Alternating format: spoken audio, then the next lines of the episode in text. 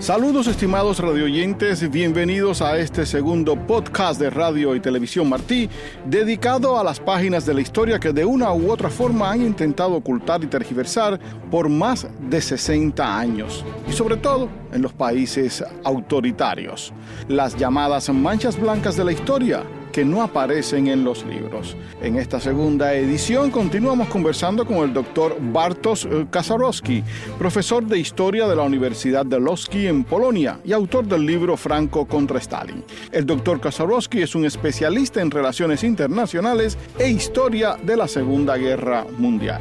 En la primera parte conversamos sobre el inicio de la invasión por el oeste de las tropas alemanas, las actividades que se celebran en Polonia por el aniversario del inicio de la Segunda Guerra Mundial, la cooperación soviético-nazi, el llamado pacto de no agresión entre Hitler Stalin y otros detalles. Todo eso en la primera parte del podcast de Radio y Televisión Martí. Bienvenido, doctor Kasorowski. Muchísimas gracias, el placer es mío. En esta segunda parte quisiera comenzar con relatos que usted nos brindaría sobre escenas heroicas y de resistencia de Polonia en ese inicio de la Segunda Guerra Mundial. Bueno, sin duda los eh, los primeros eh, momentos son los más característicos, sobre todo la, la defensa heroica de Westerplatte, pues una unidad eh, polaca que, que estaba en, el, en la ciudad libre de, de Gdańsk, eh, pues 200 eh, polacos lograron resistir una semana contra 4.000 alemanes, pues contra bueno todos los ataques de la tierra, del aire y del, y del mar. Entonces, sin duda es, es un momento muy característico y por eso casi siempre cuando hay eh, también celebraciones el 1 de, septiembre en Westerplatte es el lugar donde eh, donde todas estas ceremonias tienen lugar. Bueno, otra, otro quizás momento que vale la pena eh, recordar es, la batalla de Mokra, que también tuvo lugar el 1 de, de septiembre, pues es un ejemplo de una eh, buena y exitosa carga de la caballería eh, polaca contra, eh, contra los alemanes. Sin duda la batalla más grande de esta, de esta época, de, de esta campaña de septiembre, fue la batalla de Bzura, eh, pues donde incluso eh, tres generales polacos murieron en el campo de la batalla, pues ya podemos decir que es un momento cuando no se suele, cuando la situación, cuando los generales mueren en el campo de la batalla no es, no es tan común. Eso creo que también demuestra de que el ejército polaco tenía una, una gran fuerza moral e incluso su, eh, sus generales eh, en muchos casos eh, lucharon en la forma muy muy valiente con sus soldados. Sin duda, el otro símbolo de, de, esta campaña es la resistencia de la capital, pues Varsovia, eh, y sobre todo la, eh, la persona de su presidente, pues presidente civil, Stefan Sarzyński, que, que también es, es, un héroe de esta ciudad y que, como sabe, bueno, no sabemos qué pasó con él. Después, eh, bueno, cuando simplemente fue capturado por los alemanes. No sabemos los detalles de su muerte, pero bueno, mm, sin duda, sin duda fue, fue matado. Es, es, cierto también, vale la pena recordar de que los alemanes ya casi desde inicio empiezan con su política de atrocidades. Pues no es la guerra como la Primera Guerra Mundial, eh, pues donde hay algunos eh, ejemplos de caballerosidad. ¿no? En este caso ya es una guerra total desde inicio eh, y por eso las bajas son eh, verdaderamente dramáticas. Eh, pues los alemanes ya desde inicio eh, empiezan a matar pues a, a, muchos polacos. también a los a los judíos polacos entonces sí ya desde desde septiembre Adolfo Hitler habla ante el Reichstag tras la invasión a Polonia.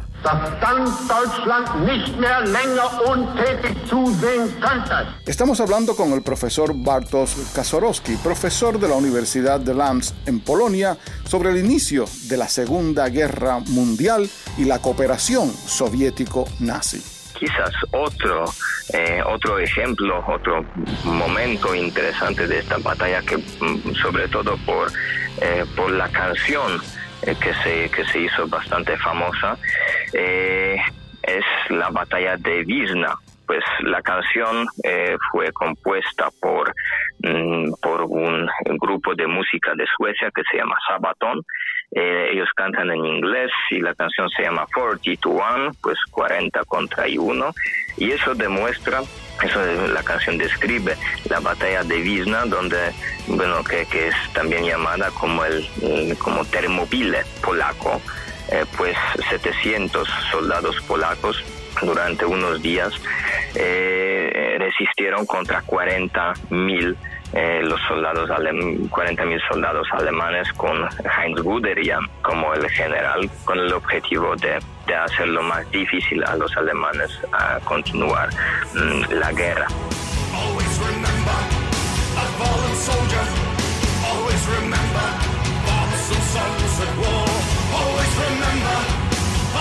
soldier.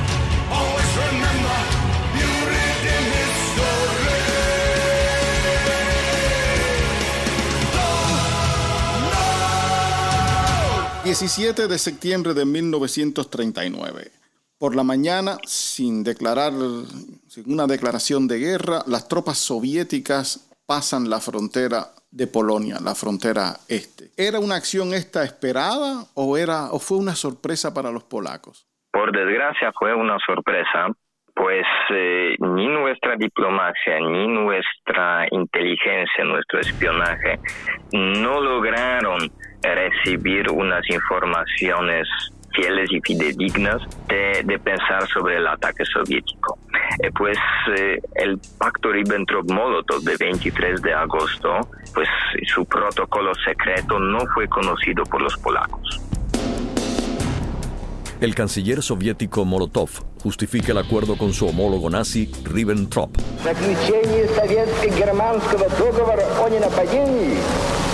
свидетельствует о том, что историческое предвидение товарища Сталина блестяще оправдалось. Este protocolo eh, lo, lo, sabían los franceses y los eh, norteamericanos, pero no informaron a Varsovia y entonces los polacos no sabían, no sabían de eso. Eh, por eso eh, podemos decir que, bueno, los polacos eh, hasta incluso hasta el fin creían de que Stalin simplemente no iba a tomar la decisión de atacar a Polonia, porque la colaboración entre el nazismo y comunismo parecía impensable. Y eso podemos decir que fue una, una línea de nuestra diplomacia. Como sabemos, eh, bueno, eso fue un, error de, de, nuestra diplomacia, pero por otro lado, eh, si los polacos hubieran sabido del, del contenido del pacto Ribbentrop-Molotov, la decisión no podría ser eh, distinta, sino, sino resistir. Pero sí, el error de la diplomacia polaca y de sus políticos eh, fue eh, de que los polacos no declararon la guerra a la URSS en este momento. Porque sí, eso fue de hecho una, una agresión, aunque los soviéticos intentaban presentarlo en esta forma, de que cruzan la frontera de Polonia para defender como decían, a los ucranianos y a los bielorrusos contra los alemanes. Antes de seguir con el año 39, me asombró hace de dos años atrás, en el 2019, cuando vi al presidente de Rusia, Vladimir Putin, culpar a Polonia a uno de sus embajadores por el inicio de la Segunda Guerra Mundial. fue una campaña fuerte, casi hablaba a diario de la culpa polaca, empezaba a, a, presentar documentos secretos de los archivos de la seguridad eh, soviética, rusa actual, y después crearon una ley donde hoy en día eh, eh, en Rusia penalizan al que ponga a Stalin y a Hitler en, en el mismo pedestal. Sí, pues eso es la política histórica de, la Rusia de hoy en día. Y eso también creo que demuestra a todos nosotros de que lo que estamos hablando ahora sobre los acontecimientos del pasado bastante lejano, lo que pasó hace 80 años, todavía puede ser usado como una, una arma intelectual o psicológica hoy en día. Desde luego, el objetivo de Putin, pues alguien puede preguntar, ¿cómo es, qué interés tiene un político europeo de este grado como, como Putin de escribir los artículos cuasi históricos sí sobre la sobre el inicio de la Segunda Guerra Mundial. Pues eso simplemente es una es una línea del ataque por parte de, eh, del gobierno ruso, eh, que quiere simplemente presentar a Polonia como un país culpable de la Segunda Guerra Mundial para, eh, podemos decir, eliminarla del juego internacional que, que pasa hoy en día. Eh, pues eh, en esta forma Putin eh, quiere culpar a Polonia, quiere mostrar este país, quiere presentarlo como país de los traidores, país de los antisemitas, como el país de los de hecho colaboradores del, del fascismo, del nazismo. Simplemente para ganar sus objetivos políticos, para aislar Polonia. Eh, pues como sabemos, hoy en día, eh, pues cuando estamos eh, en una, podemos decir, una lucha de, de las ideas, cuando mm, desde luego con razón se critica a algunas a alguna gente con tendencias bastante podemos decir radicales a la gente que quiere blanquear el nazismo el fascismo eh, pues Putin simplemente usa eh, usa la misma forma eh, para, para hacerlo con Polonia. Yo, por desgracia, puedo decir que desafortunadamente Putin y, sus, sus visiones tenían una cierta fuerza en Europa Occidental, que hay también bastante historiadores occidentales que, suelen atacar a Polonia por el estallido de la Segunda Guerra Mundial, quizás no en forma directa, pero en forma indirecta, que por ejemplo Polonia por su llamada rusofobia, porque así se explica sobre todo estas, estas tendencias, simplemente no tomó la decisión de aprovechar la ayuda rusa que, que, los rusos, según esta teoría. Según he leído, lo que Moscú, la Unión Soviética, proponía era que Polonia le dejara pasar sus tropas pero esa entrada de, tropas soviéticas la vimos después en los países bálticos. ¿Y qué significaba? Una ocupación posterior. Claro, claro, pues es, eh, de hecho yo cuando tengo las, las clases en mi universidad con los estudiantes del occidente, muchas veces eh, ellos, eh, eso, lo veo claramente, ellos simplemente muchas veces no entienden lo que la entrada de, lo que el derecho de, de, de pasar las tropas rusas podría significar para Polonia o para Rumanía. Pues simplemente eso eh, bueno, es muy fácil eh, dejar entrar a las tropas rusas, pero la pregunta es cómo estas tropas luego eh, podrían regresar a su país o si tenían alguna intención de hacerlo. Estamos hablando con el profesor Bartosz Kazorowski, profesor de la Universidad de Lans en Polonia, sobre el inicio de la Segunda Guerra Mundial y la cooperación soviético-nazi. Leí recientemente a un historiador polaco que decía que en la época se hablaba, si los alemanes ocupan Polonia, nos, nos ocupan la tierra. Si lo hacen los soviéticos, nos quieren ocupar el alma. ¿Y cómo es que se llega a crear aquella Armia Krajova, el ejército uh, interno, el ejército popular? Sí, pues es eh, Armia Craiova que fue eh, creada en eh, febrero de 1942. sin duda fue una organización, fue la más importante organización del Estado clandestino polaco, pues sí, fue como el ejército nacional porque así podemos traducir. Entonces el ejército compuesto eh, por, eh, por los civiles eh, en una gran parte, pero mm, bueno, y también con algunos, con algunos soldados que no cruzaron la frontera con Rumanía. Pues podemos estimar que incluso medio millón de personas participaron en sus filas.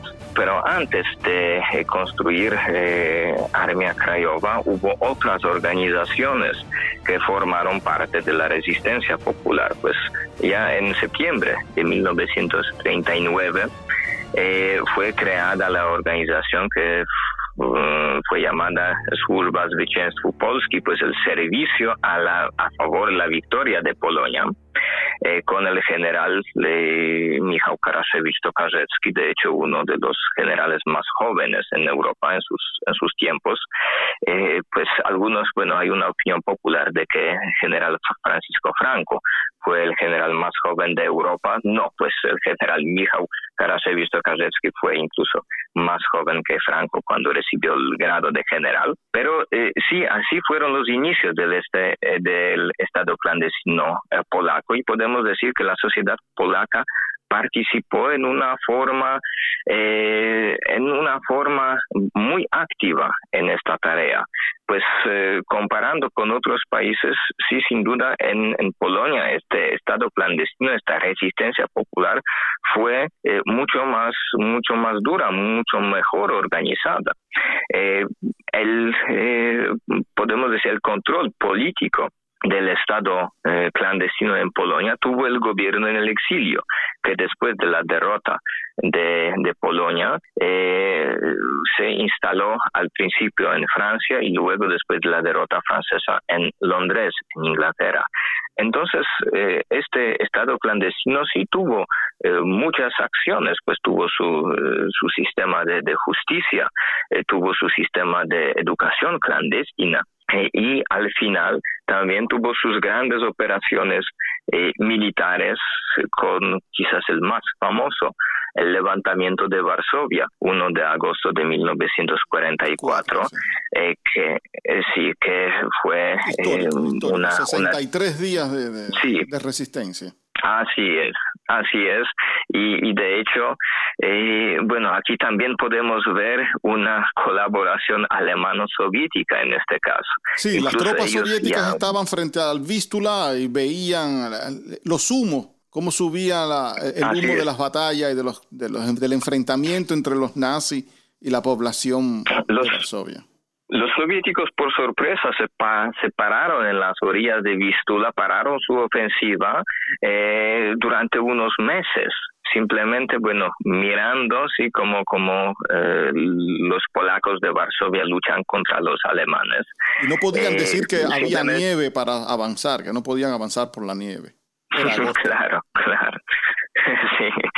Bueno, como podemos ver, eh, estos países sí tenían como su interés común el aniquilar el pueblo polaco, aniquilar la cultura polaca eh, y de hecho eh, llevaron a cabo esta obra durante estos seis años y en caso de los soviéticos también más después, de 1945. Profesor, ¿cómo su país ha tenido que enfrentar desde el punto de vista de educación? El preservar, el presentar la verdadera historia de lo acontecido en la Segunda Guerra Mundial tras décadas de falsificación comunista. ¿Cómo han tenido que presentarle al mundo eh, la matanza de Katyn? ¿Cómo han tenido que presentar los protocolos secretos? ¿Cómo han tenido que enseñar a los jóvenes, a las jóvenes generaciones polacas, la verdadera historia?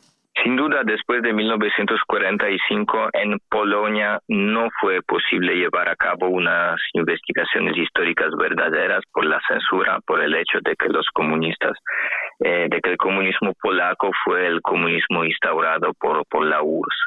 Entonces la libertad de la, las investigaciones no existía pero los eh, únicos círculos polacos que sí podían investigar tranquilamente la historia eh, fueron los, los eh, que vivían en la inmigración pues sobre todo en, Inglaterra, en Estados Unidos o en Francia. Pues podemos decir que Londres, donde todavía existía el gobierno en el exilio, se convirtió también en una de las capitales intelectuales de Polonia, donde sí se podía eh, escribir los libros, los libros históricos eh, con verdad.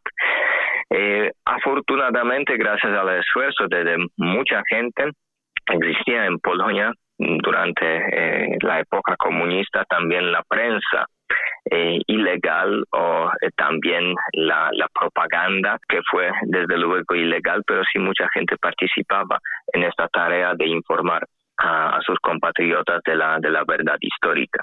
Otra cosa que es súper importante es que las familias sí todavía fueron una fuente de informaciones eh, verdaderas, de informaciones eh, históricas.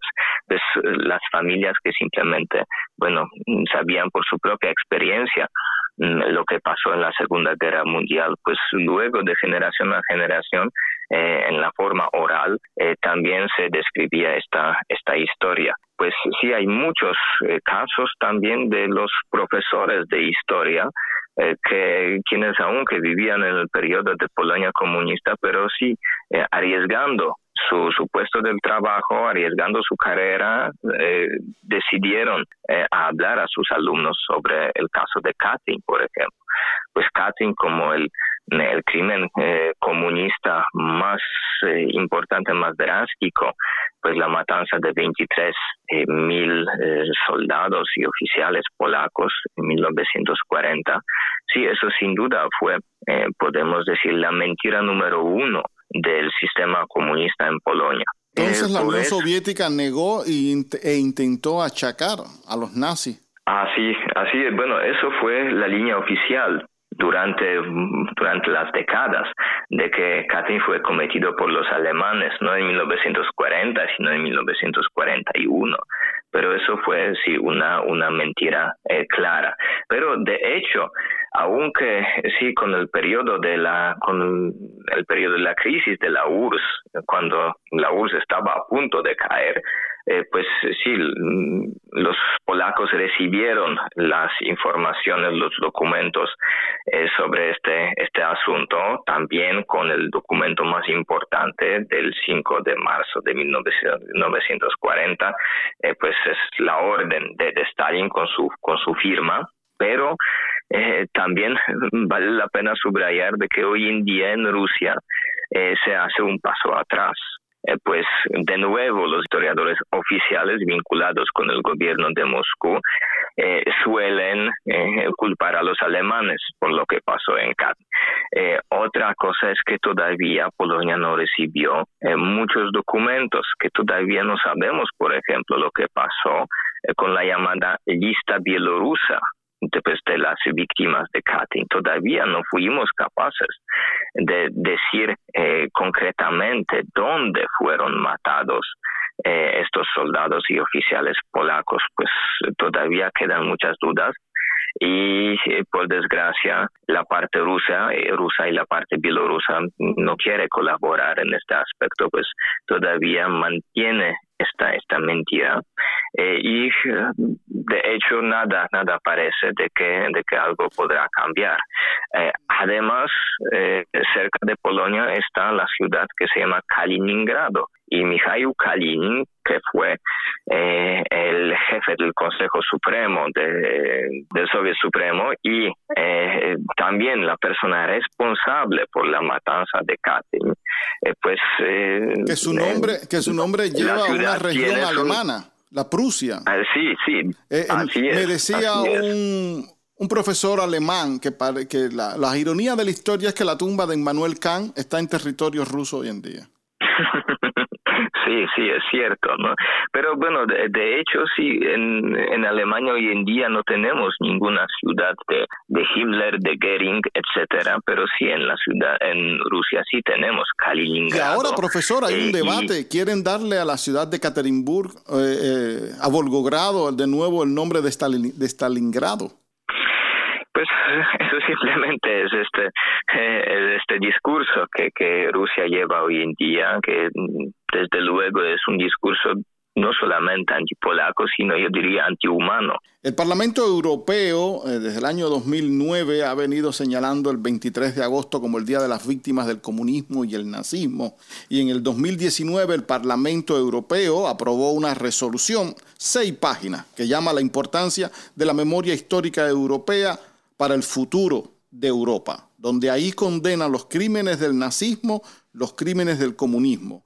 ¿Cuán importante es hoy en día eh, mantener ese legado de enseñanza y cuán importante es mantener la denuncia de los crímenes del nazismo y del comunismo?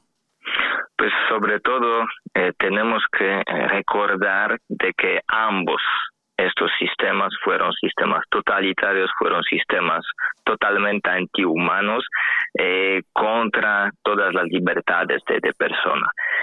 Pues aunque con el nazismo no hay ninguna duda, pues ya desde, desde años eh, casi todos, eh, todos los campos políticos están de acuerdo en eso, pero con el comunismo la situación es un poco más eh, compleja porque hay todavía círculos de la izquierda radical que intentan blanquear las atrocidades del comunismo. por eso, eso es nuestra tarea, de presentar a la gente mm, la historia verdadera del, comunismo con un objetivo claro para que la historia no se repetiría. Y como que hoy en día ya, ya hablamos mucho sobre estas nuevas tendencias del, gobierno ruso, eh, las tendencias que intentan rehabilitar eh, al comunismo, eh, pues eso sin duda nosotros deberíamos tener en cuenta de que todavía hay fuerzas eh, que son bastante agresivas eh, y eh, las fuerzas que en el fondo son bastante antihumanas, que son simplemente enemigos de, de la paz en Europa. por eso la historia es muy importante y deberíamos simplemente recordar lo que, lo que tuvo lugar en el, en el pasado para no cometer estos errores en el futuro. Y otra cosa, eh, creo que también esta historia de la Segunda Guerra Mundial nos da una buena clase de que eh, cuando hay alguna potencia agresiva, eh, que es una potencia que lucha contra los, los pueblos de Europa, contra sus libertades, pues hay que resistir hay que combatir en una forma eh, muy clara, eh, hay que claramente decirlo. Eh, pues es muy importante no cometer este errores, este error de nuestros antepasados, quienes simplemente creían en la política pacífica de, Hitler en Múnich o de Stalin. Pues simplemente los, los que intentan blanquear el pasado totalitario del nazismo y del comunismo, eh, hoy en día deberían ser tratados como, como los enemigos de, de los pueblos libres de, de, Europa, de, sus naciones y, en mi opinión, también de la persona humana como tal. Me queda solamente decirle, Yakuye Barso, ¿eh? muchas gracias. Muchas gracias al profesor Barsos Kaczorowski por haber estado con nosotros y por haber dado estas importantes lecciones. Y hasta aquí esta segunda parte y final con el profesor Bartosz Kasarowski, profesor de historia de la Universidad Polaca de Lomski, con quien hemos hablado sobre el inicio de la Segunda Guerra Mundial, el pacto soviético-alemán y las relaciones entre las tropas de Moscú y Berlín en septiembre de 1939.